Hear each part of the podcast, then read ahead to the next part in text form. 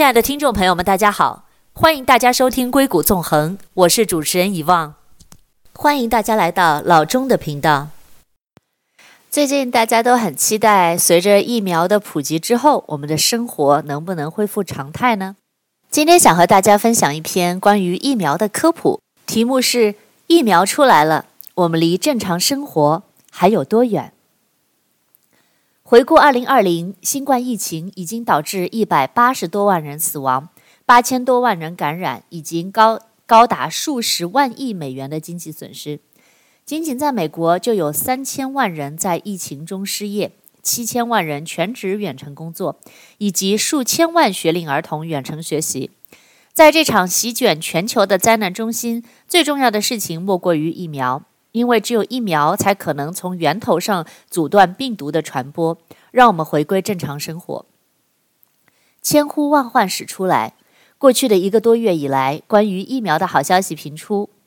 Pfizer and Biotech 研发的疫苗接连在英国、加拿大、美国和欧盟获批。Moderna 研发的疫苗也获得 FDA 的批准，成为在美国上市的第二款疫苗。中国的疫苗也在走出国门，在阿联酋和巴林获批，并于十二月三十一日在国内正式获批上市。包括美国在内的多个国家都开始有序地接种疫苗。今天呢，我们请到了王链博士做嘉宾，和大家聊聊疫苗。嘉宾简介：王链，北京大学生物系本科，宾夕法尼亚大学生物学博士，哈佛大学医学院博士后。在上海从事早期药物的研发，是多个项目的负责人，并在雅培上海研发中心任高管。二十年的医药行业经验涵盖生物免疫、心脏病、神经科学和癌症方向。现自主创业，致力于开发癌症个性化医疗的生物诊断仪器。以下是来自于栏目对王炼博士的采访。请问疫苗的科学原理是什么呢？王炼。疫苗是一个很大的领域，我本人并没有直接做过疫苗的研发，但毕竟在生物医药界待了这么久，对疫苗原理和研发途径能够充分理解。要讲清楚疫苗的科学原理，可能先要讲一讲人体的免疫功能。在这个世界上，有各种细菌、病毒随时会来骚扰你，身体的免疫机制可以认出外来的坏家伙，出动免疫细胞来攻击它们，把它们吃掉。可是，如果病毒逃过这些免疫细胞，开始大量复制，新产生的病毒就会侵染身体里的正常细胞，并把这些细胞变成病毒工厂，生产出更多的病毒。这时，人体免疫系统会加大工作力度，并伴随发炎症状。这次病毒能够导致肺炎的症状，正是因为病毒能够侵染肺部的细胞，引发不同程度的炎症反应。如果是新病毒，成千上万的病毒无法一下子被当时现有的免疫细胞消灭，免疫系统就只能放大招，杀敌一千，自损八百的清除被感染区域的细胞，从而防止病毒进一步扩散。在这个放大招的过程中，免疫细胞可能敌我不分，攻击自身细胞。这次病毒导致的各种并发症，过激免疫反应是很大的诱因。如果是认识的病毒，那通常来讲情况就好多了。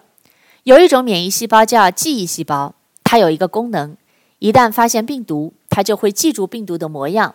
下次再发现同样的病毒，它就会警告你身体的免疫系统，这个病毒又来了，让你的免疫系统在短时间内产生大量的针对这个病毒的抗体。这些抗体可以很快地被识别，并且和其他免疫系统的细胞一起把病毒抓住，就可以迅速地把病毒杀死，防止大规模过激反应引起的大量正常细胞和病毒同归于尽，从而大大地减少重症和并发症的发生。疫苗可以模仿病毒的样子进入人体，所以疫苗的作用就是用一个不能复制的假病毒或者无害的病毒片段来刺激免疫系统。这样，等真正的病毒进入身体时，你的免疫系统就可以很快的做出反应，定向快速消灭这个病毒。这样，被感染者就可以不得病或者只有轻症。提问：能否给我们简单科普一下市场上的这几款疫苗呢？王丽王链博士回答：Moderna 跟 Pfizer 的疫苗其实是一类。它们都属于 mRNA 疫苗。mRNA 是一种核酸，M 指的是 messenger，所以 mRNA 又翻译为信使核酸。mRNA 可以作为模板，批量生产蛋白质。新冠病毒表面有一种蛋白叫做棘突蛋白，有时候也被称作为 S 蛋白。它能够结合人体细胞的受体，辅助病毒进入人体细胞。编码 S 蛋白的信使核酸进入身体后，细胞可以根据 mRNA 的序列产生出 S 蛋白。S 蛋白是病毒用来结合人体细胞的，并没有其他病毒的功能，所以仅仅靠它不可能复制出病毒来。但是它却可以让免疫系统认识新冠病毒，所以理论上有很好的免疫效果。中国上市的是灭活病毒，这是疫苗研发常用的一种方法。灭活就是指提取真正的病毒，把活性灭掉，再打入人的身体。病毒活性已死，却仍大致有病毒的模样，所以它不会产生疾病，但是能起到免疫效果。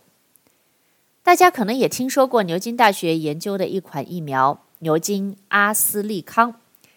它将 S 蛋白的序列装入一种能进入人体但不能治病的假病毒，这种假病毒也被称为病毒载体。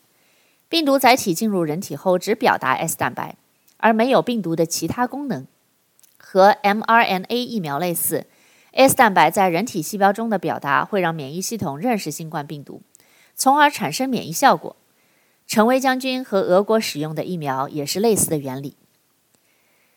那又提问。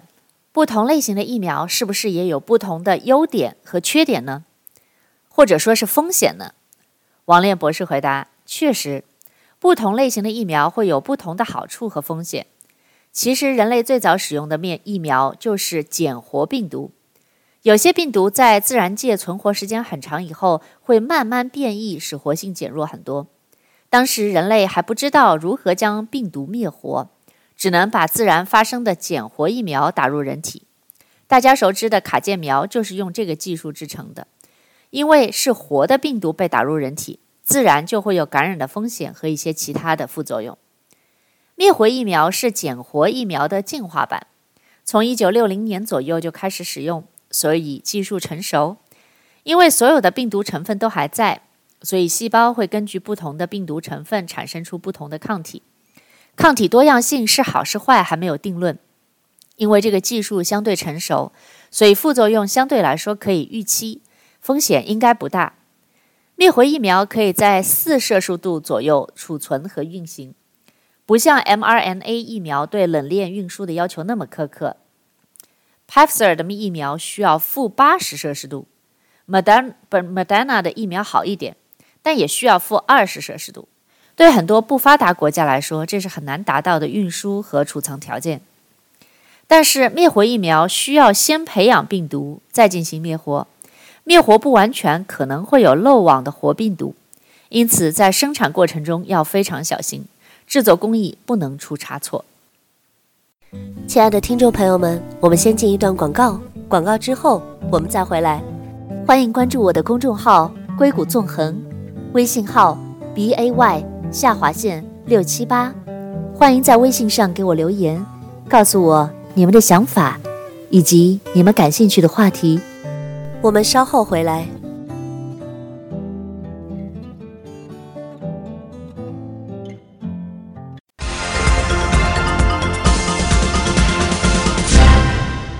欢迎回到硅谷纵横，我是主持人遗忘董。那今天我们讨论的是关于最近大家都非常关心的。新出来的疫苗能不能让生活恢复正常呢？今天呢，我们就分享一篇关于疫苗的科普，标题是“疫苗出来了，我们离正常生活还有多远？”来自微信公众号“集思广益”。那在刚才的栏目当中呢，这篇访谈里面的医学博士，也就是专家王炼博士，给大家分享了关于不同类型的疫苗之间的不同的优点跟风险。那牛津疫苗和陈薇将军的疫苗使用病毒载体，技术上也是很成熟的，产生只针对 S 蛋白的抗体，副作用可以预期，但可能由于使用了病毒载体的缘故，暂时不如 mRNA 疫苗的有效性好。这款疫苗也可以在四摄氏度左右储存和运输，对于很多不发达国家来说是一个很大的优点。Pfizer 跟 Moderna 的疫苗的好处是有效性很高，大家可能都已经听说有百分之九十五的有效性。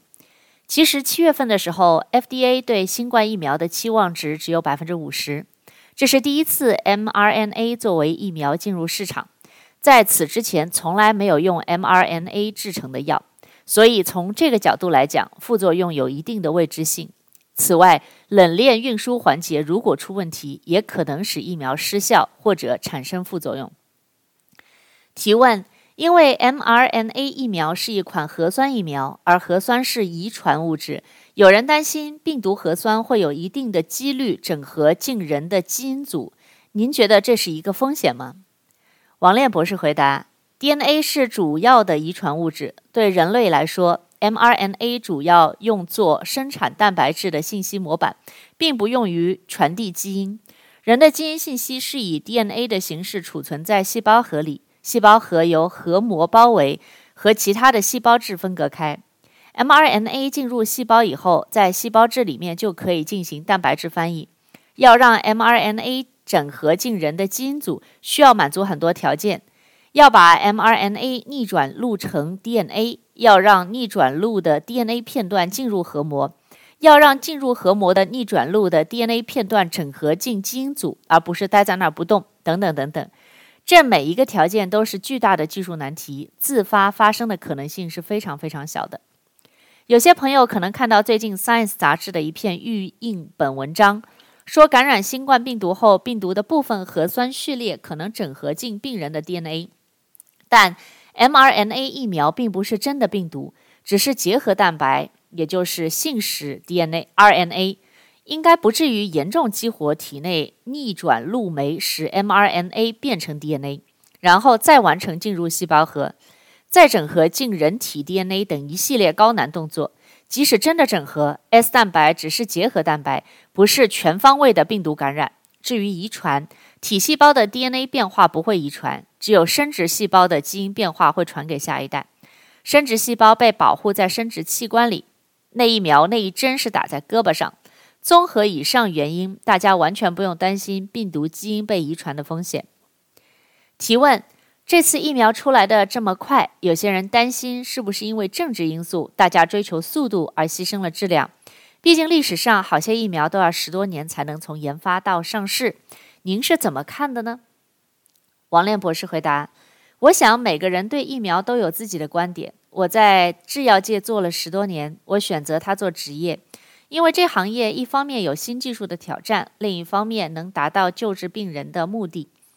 今年确实是很乱的一年，疫苗研发也被扯进了政治，很多人骂制药公司一切都是为了挣钱，但是。”我想，很多制药公司的科学家都是希望用新技术做出新药，真正造福人类，不敢胡编乱造。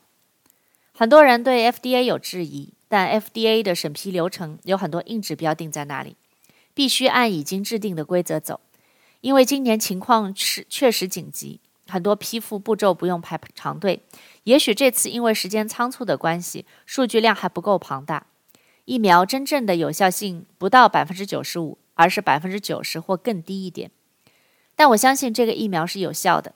这个最本质的结论是不会变的。我不希望大家因为政治原因认为这个疫苗是编造造假。全世界有多少科学家都在研究这个疫苗，并审核已有数据，观察正在进行的接种效果。提问：那为什么之前的疫苗要花很长时间？流行性腮腺炎疫苗是新冠疫苗之前最快的疫苗。从病毒样本采集到一九六七年疫苗上市，也花了四年的时间。王炼博士回答：腮腺炎疫苗的历史很有意思。腮腺炎本身就不是很严重的疾病，常见于儿童，症状是腮帮子肿、嗓子肿，难受几天就过去了。但一战和二战的时候，很多士兵感染了这个病毒，低烧、无力、需卧床而不能上战场。所以那时候就有人琢磨，是不是该做一款疫苗，并提取出了病毒。但战争结束之后，大家就不在乎了，没有人再做疫苗。一九六三年的时候，一位 Mark 的科学家的女儿得了这个病，他就从女儿身上提取了病毒来做疫苗。那个时候，捡活疫苗的技术有巨大进步，靠着成功的技术，疫苗很快就被培养出来了。但是当时已经不是战争时期，腮腺炎疫苗没有多少市场。直到后来，风疹、麻疹流行，大家把三种疫苗结合起来，制成了麻风腮疫苗，才最终在一九七一年推向市场。所以，疫苗从研发到上市，真的需要天时地利人和，是由技术的成熟度、临床实验的条件和市场的需要共同决定了。埃博拉是非常致命的病毒，在非洲流行了好多次。陈薇将军做了埃博拉病毒的疫苗，但是他只做到第二期，埃博拉流行过去了，就没有病人了，临床实验就做不下去了，没有临床实验数据，疫苗也不会批复。这次新冠疫苗出来的这么快，也是天时地利人和的结果。制作 mRNA 疫苗和重组蛋白疫苗都需要知道病毒的基因序列。以现在的技术，一旦病毒爆发，就可以分离出病毒，测出序列。二零一九年十二月八号，在武汉发现第一例病人。二零二零年一月十号，科学家就知道了 COVID-19 的病毒序列，这在以前是不可想象的。用 mRNA 制疫苗虽然新，但 mRNA 技术并不是新技术。在九十年代我读书的时候，觉得用 RNA 来做药是不可想象的，因为它很容易被降解。但有人就是不信邪，一直在研究怎样让 RNA 更稳定，怎样让 RNA 引入人体。算来也有几十年的研究，有了相对成熟的技术，十多年来，BioTech 跟 Moderna 一直在尝试用 mRNA 技术做流感和癌症疫苗。二零一八年，BioNTech 跟 Pfizer 签署了协议，合作开发基于 mRNA 技术的流感疫苗。所以，制药公司在 mRNA 技术上已经做了很多工作，只是还没有合适的契机在疫苗上显示出功效。亲爱的听众朋友们，我们先进一段广告，广告之后我们再回来。欢迎关注我的公众号“硅谷纵横”，微信号 b a y 下划线六七八。欢迎在微信上给我留言，告诉我你们的想法以及你们感兴趣的话题。我们稍后回来。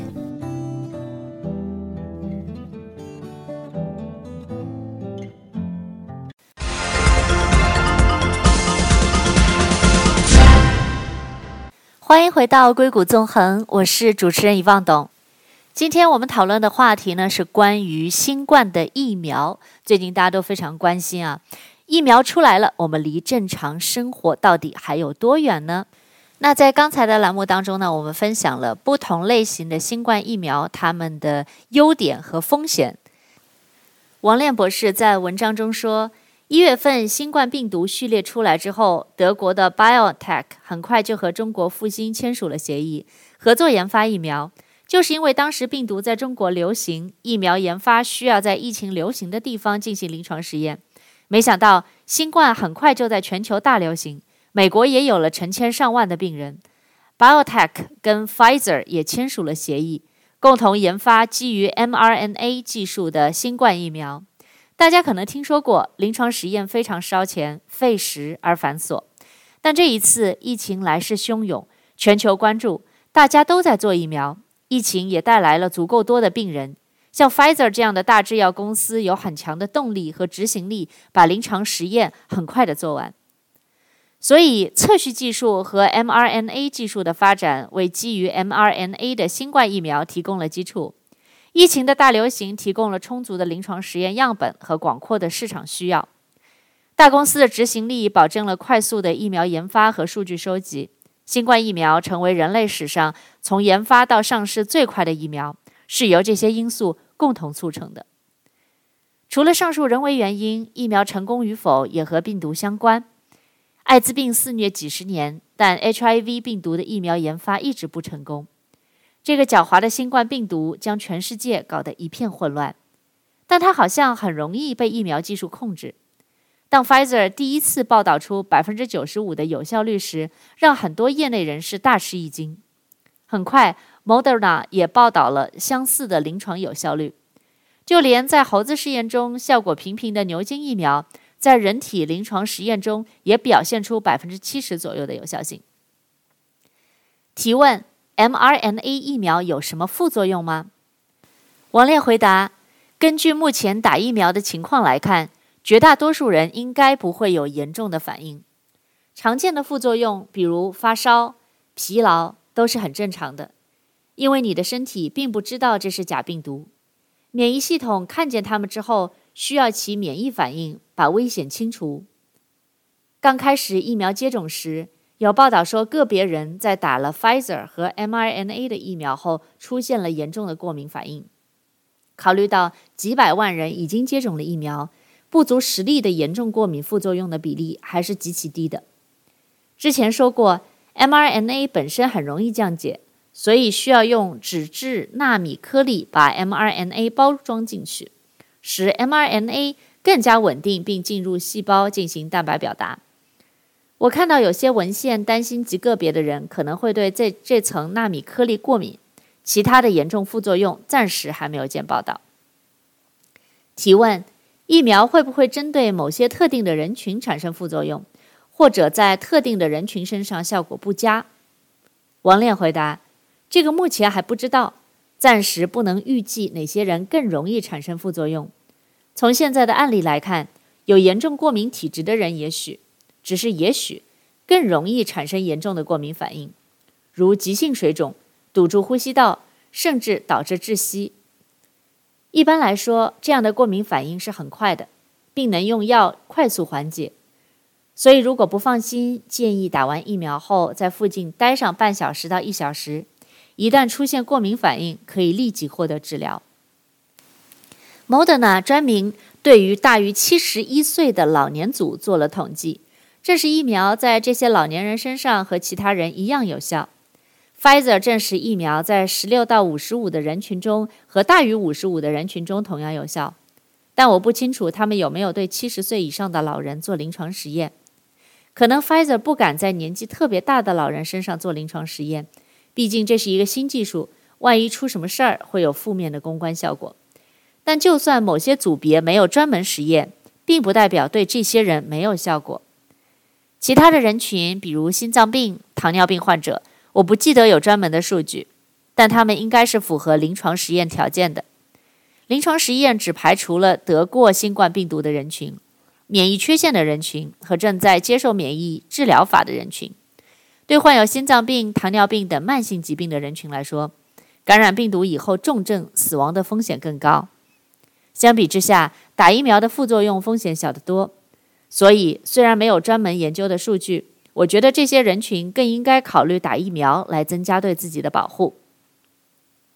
提问：有了疫苗，还需要达到哪些条件，大家才能恢复正常生活呢？王烈回答：很多人都听说了群体免疫。也就是群体中大约百分之七十的人免疫以后，病毒就很难大规模传播了。但我想指出，群体免疫是一个公共卫生的概念，就是说被免疫的人口比例足够高的时候，病毒的传播大大减慢。群体免疫后不会挤兑医疗资源，对重病个体的医治能够更尽力一些。但群体免疫并不代表你就不会得病。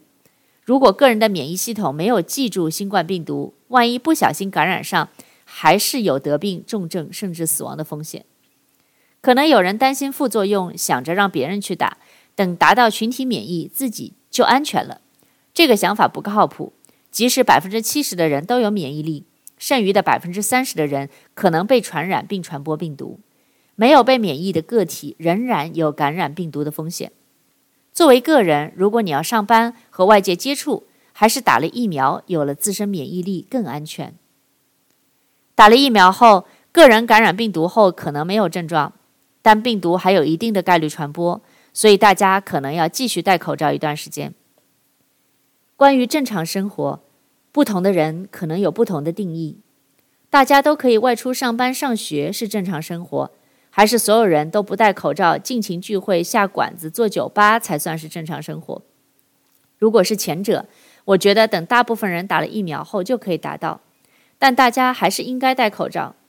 如果是后者，则需要更长的时间。疫情对不同阶层的人是不公平的，受影响最大的是中产以下，那些必须外出工作才有收入的人群。如果民众打了疫苗，大家都一样要出门工作、上学，这样对各阶层才公平一些。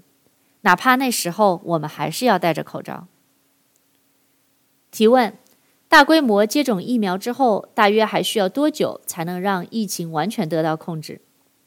王炼回答：这也是未知的，因为刚开始大规模接种，所以还需要观察病毒会不会卷土重来。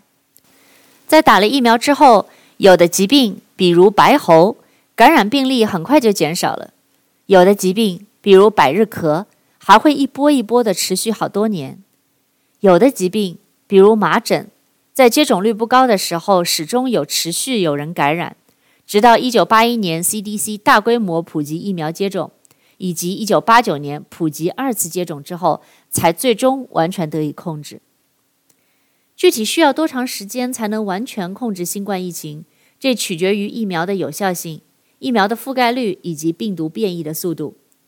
疫苗才刚刚上市，有效性有多长时间还不清楚。也许有效性短，使得疫情还会复发，或者病毒变异严重，导致现有疫苗失效，大众不得不重新打疫苗。最不希望看到的是，将来新冠疫苗像流感疫苗一样，年年都需要打。这次英国及南非的变异毒株让我有点担心，因为变异毒株在很多位点都发生了变异，病毒侵染人体，在人体细胞内复制时有可能产生变异，所以人体是病毒变异的温床。有些体弱的人生病之后，免疫系统不能很快地清除病毒，病毒在体内反反复复地复制的时候，更容易发生多点变异，产生传染性更强的变种。这也从另一方面说明打疫苗的重要性。越少的人感染，适合病毒生长的环境就越少，病毒变异的可能性也就越小。所以，希望大家都积极的打疫苗，把病毒的传染性和寄主掐断，病毒不能再传播下去，这样大家就可以早些回到正常生活。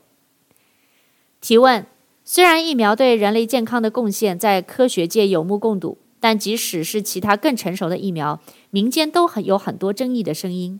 你可能也看过朋友圈的一些为什么疫苗不能打的文章，您对此怎么看？是不是有些谣言让您啼笑皆非呢？王炼回答：今年的疫苗和政治联系得太紧了，所以有些人是根据政治立场选择信或者不信疫苗，而不是根据科学证据来判断，并且随着社交网络的发展，出现了各路专家。大家对官方公布的信息信任度也就越来越低，有的专家的论据完全站不住脚，却仍然有很多人相信，还有各种标题党文章横行网络，为博眼球而误导大众。我觉得不是啼笑皆非，而是有点伤心。大家对科学家的信心越来越低。我因为一直在制药行业，知道大部分科学家是做了很多实实在在的科研工作的，但是今天这个专家说这个，明天那个专家说那个。最后，大家就变得啥也不信了，这更多的是一种无可奈何的感觉。我看过一个纪录片，说起一百年前西班牙流感，我特别吃惊于当时的感染和死亡人数。当时全世界有五亿人感染，五千万人死亡，感染人数接近当时全世界三分之一的人口。这一次新冠疫情也有很多的感染和死亡，每一个亲朋好友的死亡都让我们感受到深切的震动和悲伤。但从数字上来讲，现在全世界有七十八亿人口，新冠病毒造成了八千多万的感染，一百多万的死亡。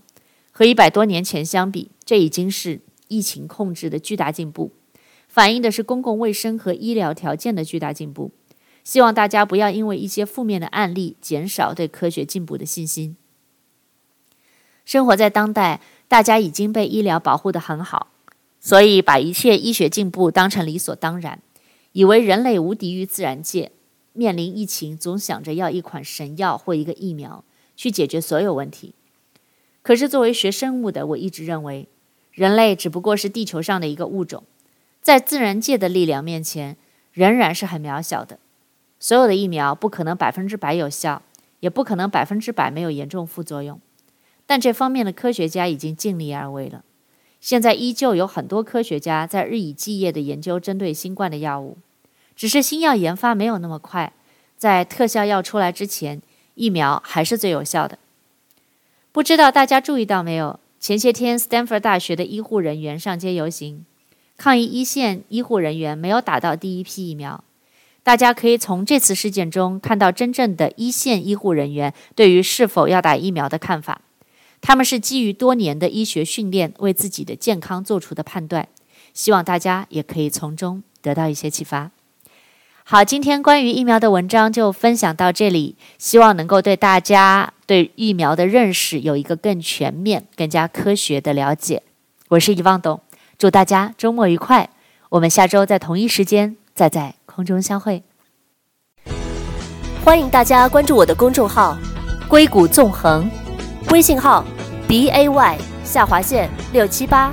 欢迎大家在微信上给我留言，告诉我你们对节目的看法，以及你们感兴趣的话题。感谢大家收听《硅谷纵横》，我是遗忘，我们下次再见。